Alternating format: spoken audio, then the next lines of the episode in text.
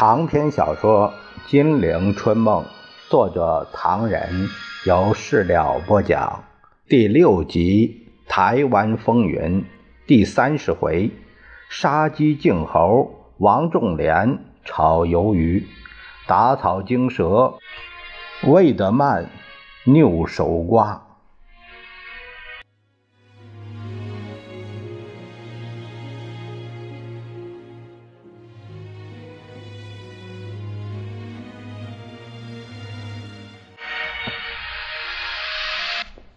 咱们话分两头，却说魏德曼在中国各地东飞西飞，战场上却是东崩西溃。蒋介石愤恨莫名，闻说鲁西之战大败，不待前方呈报，就下令将整编二十六军军长王仲廉撤职查办。陈诚、何应钦等不作一声。事后，陈布雷进言说：“先生。”王仲廉受到处罚，呃，罪有应得。可是外间反应不一，先生可否只罚撤职，不再查办？蒋介石愕然：“呃，处罚我的部下，谁管得着？”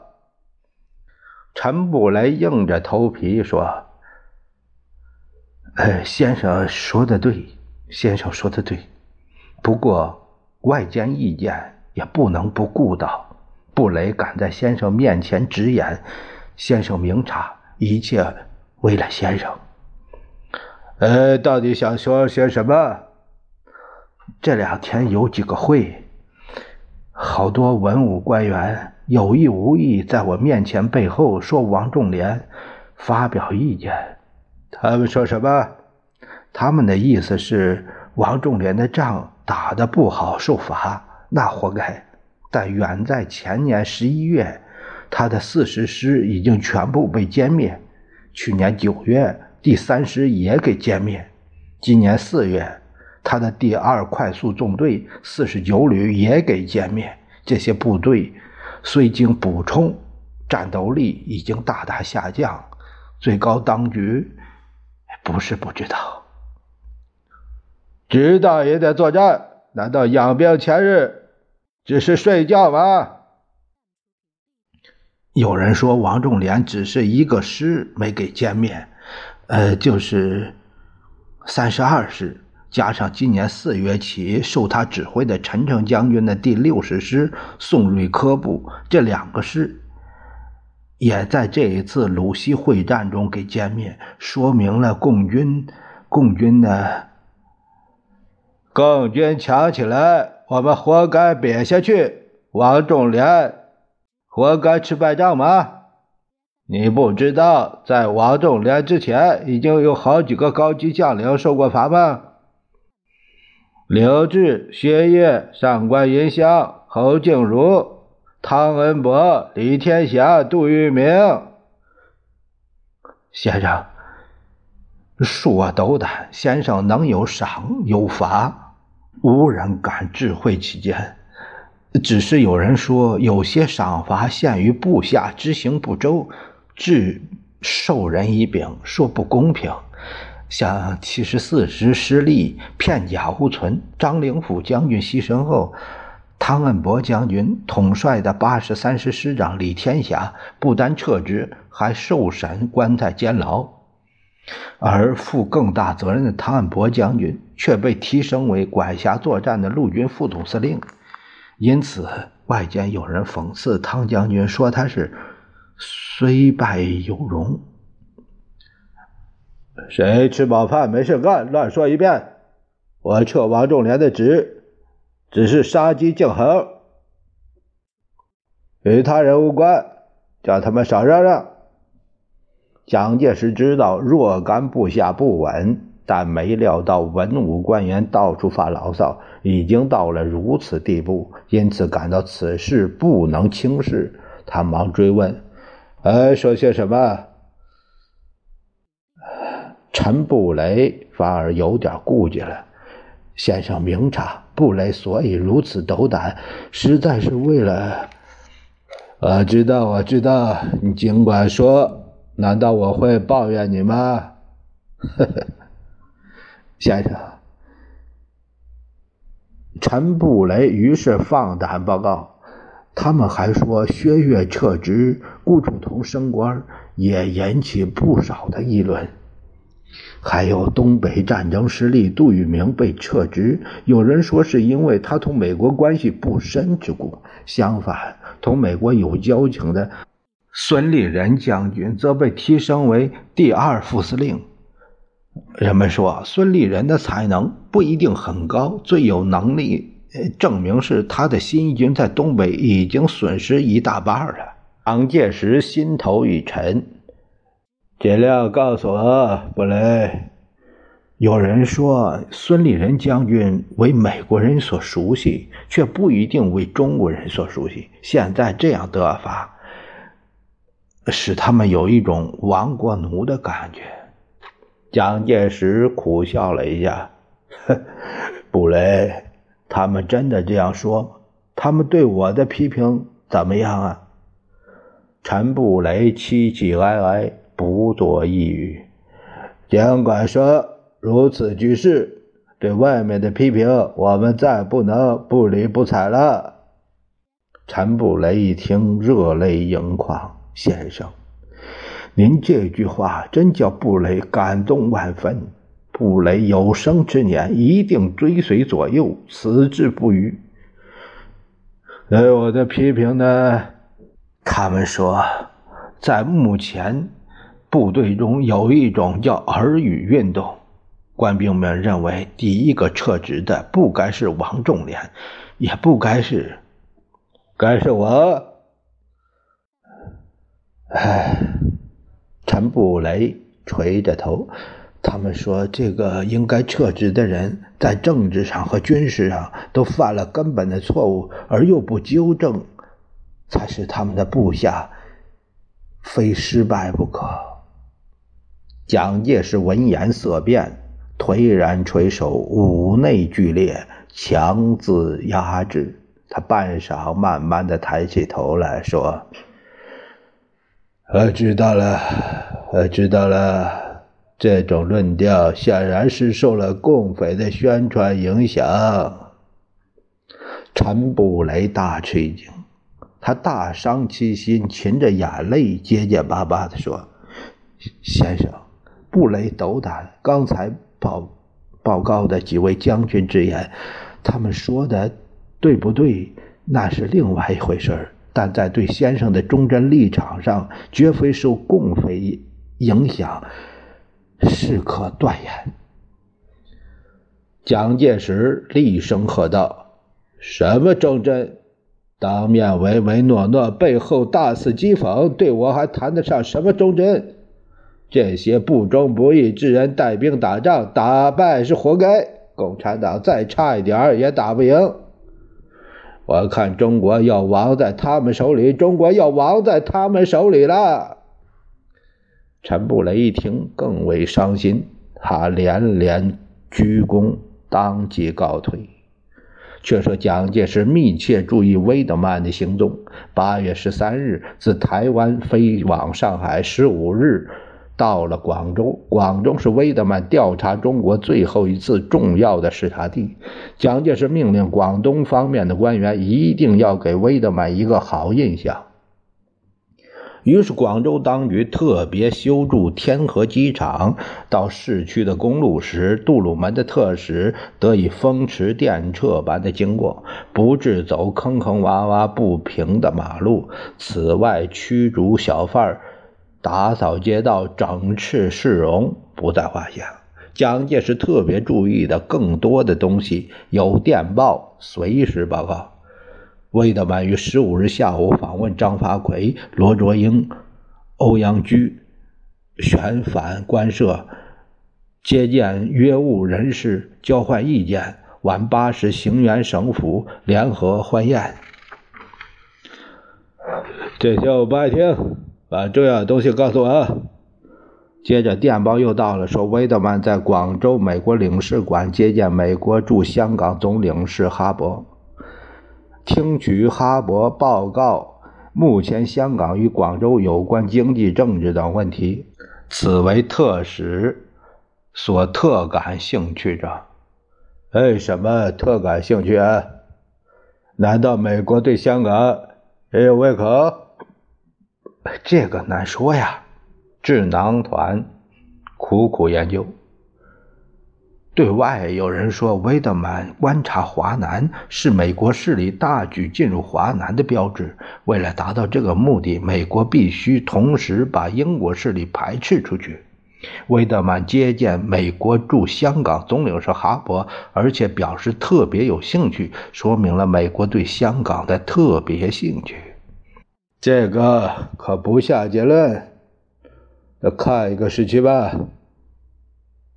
还有智囊团的人有报告说，最近外间盛传美国已同葡萄牙签订协定，葡方将澳门新填海全部港口划归美国开辟商铺，美方则拿出三百万美元为驻港之用。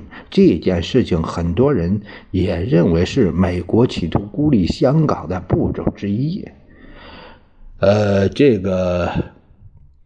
别在外面过分谈论，我看这问题太复杂，慢慢表示态度。你们给我多多收集资料，交给外交部研究研究。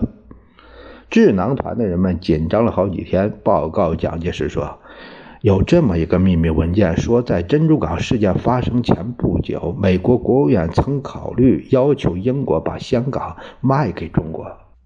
英国把香港卖给中国。文件是这样说的，主席。文件还说，这是一份1941年美国对远东关系的外交文件，从未发表过。内中包含消除美日两国战争威胁的美日协定草案。据注释文字表示，这个草案是在当时紧张气氛之中，美国国务院赫尔和日本特使野村吉三郎与。莱奇三郎谈判时在国务院远东部草拟的，呃，什么目的？据说这个草案的目的是想签订一项多国的互不侵犯协定，要求日本撤退在中国的军队，同时取消所有外国在中国的治外法权。呃，好像听说过，好像听说过。说下去，这个草案说，美国将进一步使用其影响力。使英国把香港卖给中国，卖多少钱？草案中没有规定多少钱，但是说这一条款将需要使用美国对英国政府的影响力，买回香港的钱由美国借给中国。蒋介石哑然失笑：“这是什么生意经？还有吗？”哎，有文件说明，这个草案是当时美国财政部长摩兰沙向国务卿赫尔提出与日本和平协定草案的部分附属的条件。在四一年十一月十九日，当这个修改后的草案提交给国务院赫尔时，美国远东部长贤美顿。称赞原来的提案，说是他所见到的最有建设性的提议。他说，远东部所有高级人员都赞同这个意见，只有海军军令部长史塔克上将不同意这个草案。为什么史塔克反对把香港卖给中国？是史塔克不同意这个草案，包括香港这部分在内。他为什么反对？史塔克写信给赫尔说：“我不同意我们从英国人手中买香港送中国人。如果这样做，我认为英国人最低限度也应该有所贡献。这件事情对于英国联邦比对美国更重要。同时，葡萄牙也应该放弃澳门。”当时，美国国务院要求史塔克同意通过这个草案，因为它同时包括把美国在太平洋的海军力量减到正常程度。这一点史塔克也不欢喜。呃，到底为了什么？这个我们正在研究中。不过，最后在十二月二十六日珍珠港事件发生前十一天，事情有变化了。变化怎么样？在美国把这个草案交给日本代表的时候，关于削减美国海军力量和有关香港的提议都给删了。为什么？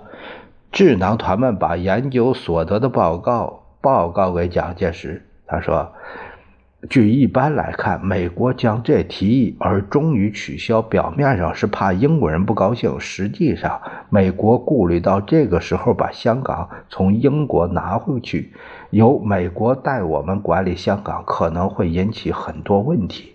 什么问题？首先是中国，中国正在抗战，打得火热。人们一旦发现香港已经由美国代我政府出钱收回，事实上又有美国在掌管香港的时候。情形就不同了，可能会发生很大的风波，而这个风波不但来自国内，还会来自国际。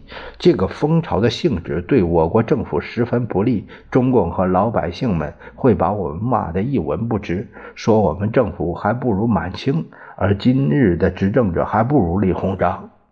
蒋介石思索着，还有一九四一年尾，国际局势更加恶化。事先当然有些迹象，万一美国把香港拿下来，如果战争火起，那么靠近香港的武装力量就会得到便宜。台湾不是日本的海军基地吗？美国人来得及吗？呃，明白了。所以，美国临时缩手，不但取消了架构香港的协议，而且否决了降低美国海军力量的意见。是这样的，主席。那么，威德曼现在对香港的兴趣和对澳门的投资有什么意见呢？这个非常明显。呃，今日美国在战后的扩张政策比战前的日本还来得厉害，不但用海陆空三军，而且还有精元与美元。谁都知道，二战美国损失最轻，其他各国都是筋疲力尽，美国神气起来了。不但苏联，连英国对他都吃不消。最近英美两国不是为了战后若干问题发生了多次龌龊的消息吗？你们是不是感到美国有意思接受？呃，我的意思是说，美国把英国的利益一样一样拿过来，一点不错，主席。呃，英国当然火了。大概事先泄露了一些什么风声，或者美国这种做法已经引起英国人的注意，打草惊蛇，双方便各有布置，针锋相对。用广东话来说，那是威德曼代表美国在广州同英国人拗手瓜呢。哎，说什么？但幕僚把这句话的含义给他讲清楚，蒋介石笑了。两手瓜就是较量的意思。有趣，有趣。夫人同我在一起这么久，从来没有说过。夫人是高尚的人，对于这个粗俗俚语如何懂得？说罢，彼此一笑而散。但这位高尚之人，在威德曼调查团回到南京时，立刻感到在蒋魏两个高尚之人中间做翻译是一件十分不愉快的事情。你们不知道啊，宋美龄向闺蜜呃诉说，这两个人一谈就没完，就有气。气什么呀？两个都是大人物，就因为是大人物发起脾气可就不小。他们一谈就认为中国前途悲观，上又上不得，下又下不来。可苦了我这翻译，好几次都谈成了僵局。我们那个也不说一声，直挺挺站起来就离开房间，多没礼貌啊！他不管那些，威德曼怎么办呢？他一样没礼貌，好几次毫不客气的大呼大叫，要找蒋继续谈。可是他哪去找呢？影子都找不到。你怎么找不到主席呢？那还有谁能找得到他？他这样问我。是啊，他的行踪越来越奇怪。过去我替他翻译，或者有事找他，一定找得到。最低限度可以知道他在什么地方。威特曼刚到南京，同他开会一段时间，我发现他变了，不告诉我去什么地方。这种情况一连有五次，最厉害的一次八月五号，我以为他失踪了呢。最后他又出现了，一肚子火，哎，一面孔的气，我也懒得追究。哎呀，最近他的行动实在是太神秘，他去延安几乎瞒过了我，但后来证明他有好多次行动的确瞒着我，气死我了。为什么这样？谁知道？哎，这不是戴笠的徒子徒孙替他偷天换日、故弄玄虚，可是连我也瞒在里头。终有一天呢，哼，我也要给这老家伙看看颜色。咱们且不表宋美龄因为威德曼反华之行给他意外带来的烦恼，且说威德曼一行回到南京，宋美龄便在心头紧张开了。八月十九日早上。九点半，威德曼便出现在蒋介石官邸的会议客厅。寒暄过后，三人六对面。威德曼用低沉的语言说：“夫人，请告诉委员长，今天我来拜访他是临别前一次重要的晤谈。我和我的团员们已经开始准备向杜鲁门报告，希望我们在今天有极其坦白的谈话。”好吧，蒋介石笑着说：“我很欢迎，我们开始吧。